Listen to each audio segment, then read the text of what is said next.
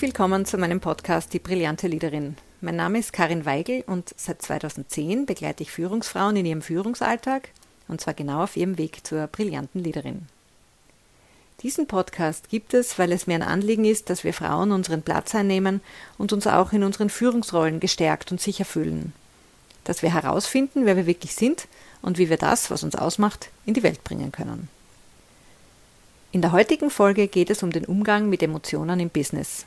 Warum Sachlichkeit in emotionalen Situationen nicht möglich ist und wie du mit Emotionen im beruflichen Alltag, aber natürlich nicht nur da, umgehen kannst. Damit beschäftige ich mich in der heutigen Episode. Ich wünsche dir viel Spaß beim Zuhören.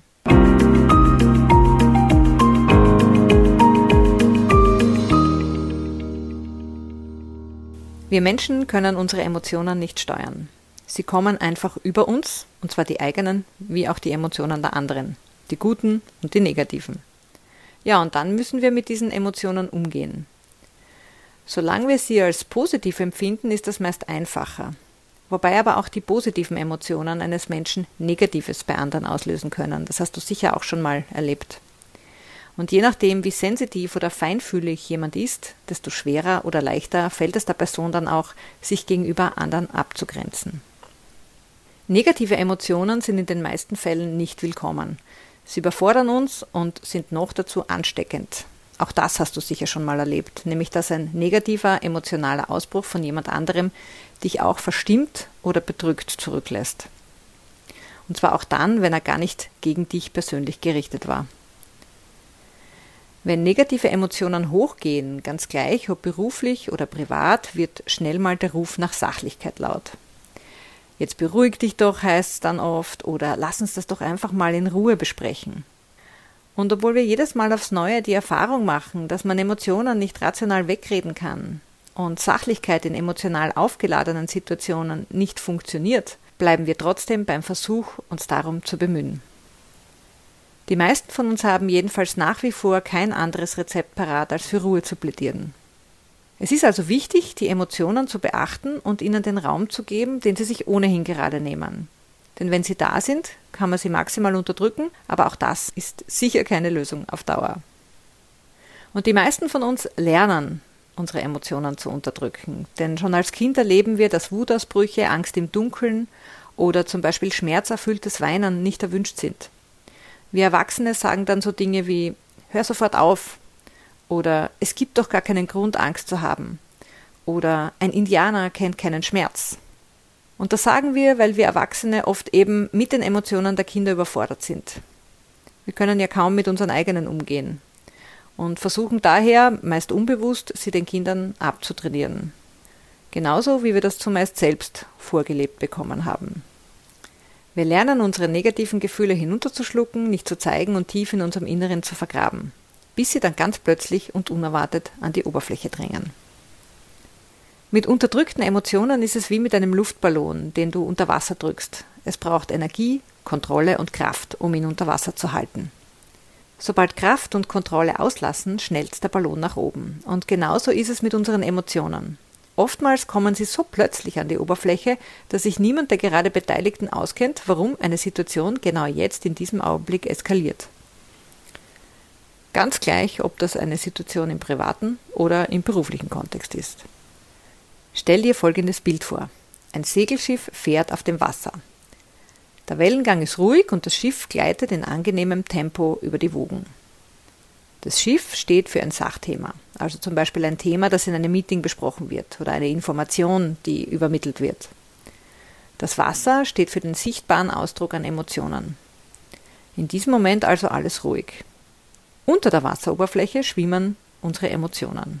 Etwas tiefer liegen unsere Bedürfnisse und am Grund des Wassers befindet sich die Motivation. Negative Emotionen kommen immer dann hoch, wenn wir uns in einem unserer Grundbedürfnisse missachtet fühlen.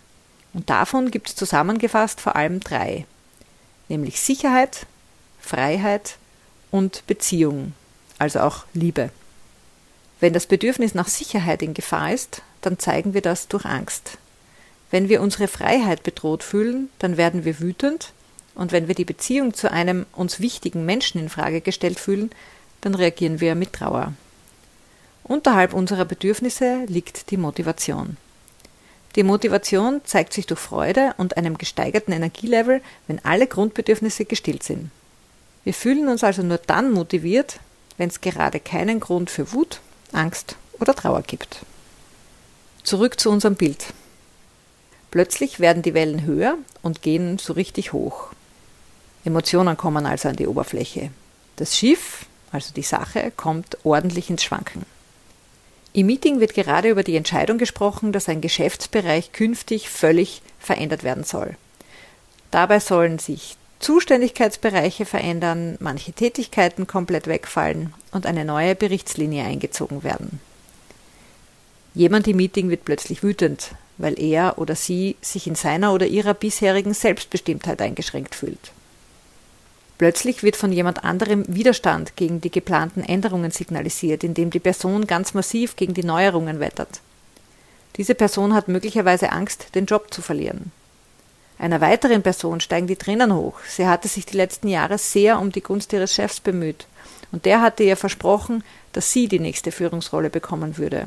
Und nun bekam diese Rolle ganz jemand anderer übertragen. Das Vertrauen in die Beziehung ist verloren gegangen. Ja, und was passiert?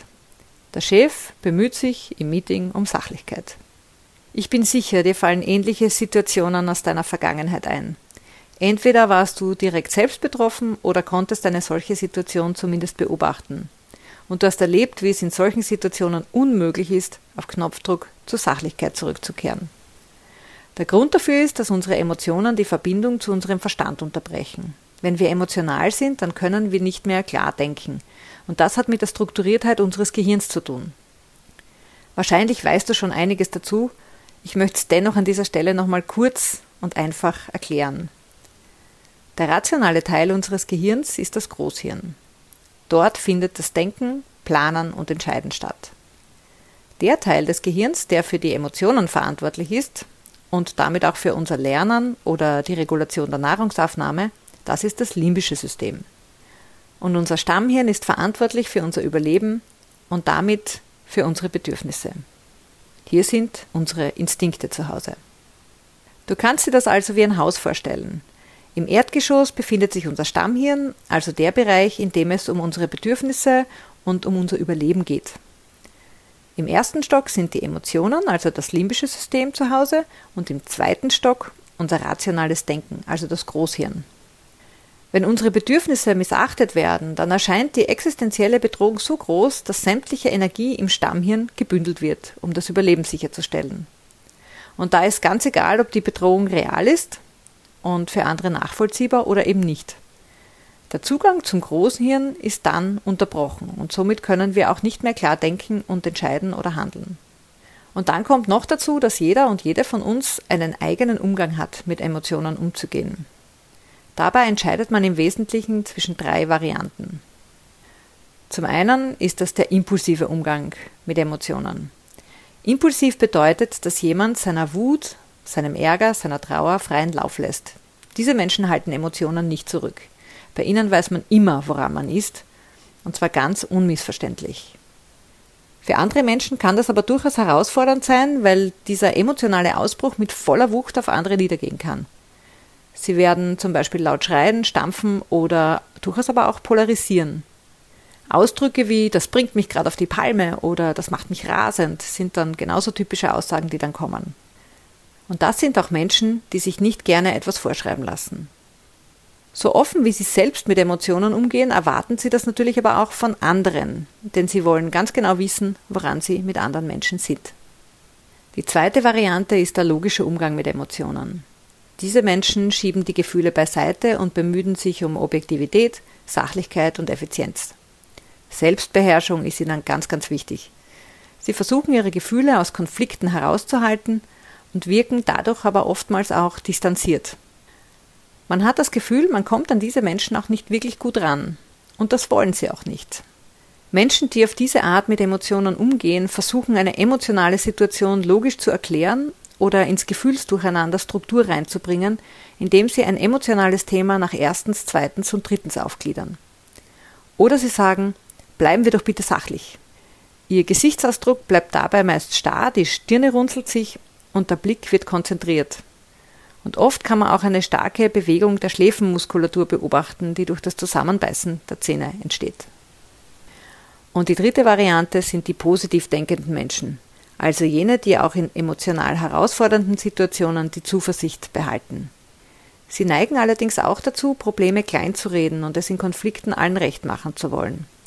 Und das kann dazu führen, dass sie dabei ihren eigenen Standpunkt und ihre eigenen Gefühle ignorieren und beiseite schieben. Das ist doch alles halb so schlimm oder wer weiß, wozu das gut ist. Wirst schon sehen, sagen sie dann.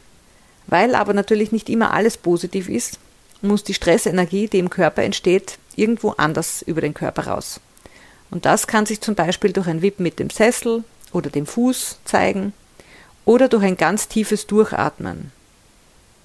Diese Menschen wollen sich durch starke Emotionen nicht negativ beeinflussen lassen, was auch dazu führen kann, dass sie ihre eigenen Probleme vor sich herschieben. Ihr Ziel ist es, andere aufzumuntern und wenn es ihnen selbst schlecht geht, bleibt das oft im Verborgenen. Es ist gar nicht so einfach, andere, die also ganz anders mit Emotionen umgehen als man selbst, so sein zu lassen. Oftmals fühlt man sich selbst auch nicht verstanden oder angegriffen und kann andere auch in ihren Reaktionen nicht verstehen. Mir helfen jedenfalls diese drei Varianten durchaus sehr, wenn ich in emotionale Situationen komme, denn dadurch kann ich leichter einordnen, warum jemand gerade so reagiert, wie er oder sie reagiert. Und ich kann versuchen, mich darauf einzustellen und den anderen oder die andere in seinem oder ihren emotionalen Umgang zu erreichen, damit wir einfach eine gemeinsame Basis haben. Bei manchen Menschen vergehen Emotionen schneller als bei anderen. Manche schaffen es schneller wieder Zugang zu ihrem Verstand zu haben als andere. Es braucht aber in jedem Fall Zeit und Aufmerksamkeit, wenn Emotionen an die Oberfläche kommen. Je reifer die beteiligten Menschen und damit die Organisation, desto besser und leichter haben Emotionen Platz. Und mit reif meine ich jetzt vor allem den Grad an Selbstreflektiertheit. Wenn ich mit Unternehmen arbeite, dann sage ich immer, wir arbeiten mit dem, was ist, also auch mit den Emotionen und den dahinterliegenden Bedürfnissen, die gerade da sind. Und immer wieder kommt dann von den anderen, na ja, das braucht ja so viel Zeit. Ja, natürlich braucht es Zeit. Aber der Zeitaufwand ist relativ gering zum nachgelagerten Gewinn, der daraus für alle entsteht. Wenn du Emotionen und Bedürfnissen keine Aufmerksamkeit gibst, sie also nicht ernst nimmst, dann bleiben sie trotzdem bestehen. Dafür verlierst du die Menschen nicht nur auf einer persönlichen Ebene, sondern auch inhaltlich, weil ja der Zugang zum rationalen Denken unterbrochen ist und sie dadurch für Sachargumente gar nicht zugänglich sind. Es macht also unbedingt Sinn, die Emotionen aufzugreifen, die da sind und deine Vermutung über die zugrunde liegenden Bedürfnisse zu artikulieren. Also zum Beispiel zu sagen, ich höre, du bist wütend, weil du dich in deiner Arbeit eingeschränkt fühlst. Ist das richtig? Oder ich höre, du bist enttäuscht, weil du diesmal nicht zum Zug gekommen bist, was die Führungsrolle betrifft. Ist das richtig? Dabei geht es gar nicht so sehr darum, dass deine Vermutung richtig ist, sondern dass du deinem Gegenüber dadurch die Möglichkeit gibst, sein oder ihr Bedürfnis hinter den Emotionen auszudrücken. Und für dich ist es auch eine gute Möglichkeit, proaktiv mit Gefühlsausbrüchen umzugehen. Denn das Nachfragen nimmt auch schon mal die erste Dynamik aus der Situation. Und ihr beide bekommt dadurch Klarheit. Dein Gegenüber fühlt sich gehört und wahrgenommen und du weißt, worum es wirklich geht und kannst darauf reagieren. Emotionen und die dahinterliegenden Bedürfnisse sind also wertvolle Informationen und Hinweisgeber für dich als Leaderin. Hab den Mut, sie anzusprechen und dadurch eine vertrauensvolle Basis in deinem Team zu schaffen und die Motivation für euch alle dauerhaft hochzuhalten. Herzlichst, deine Karin.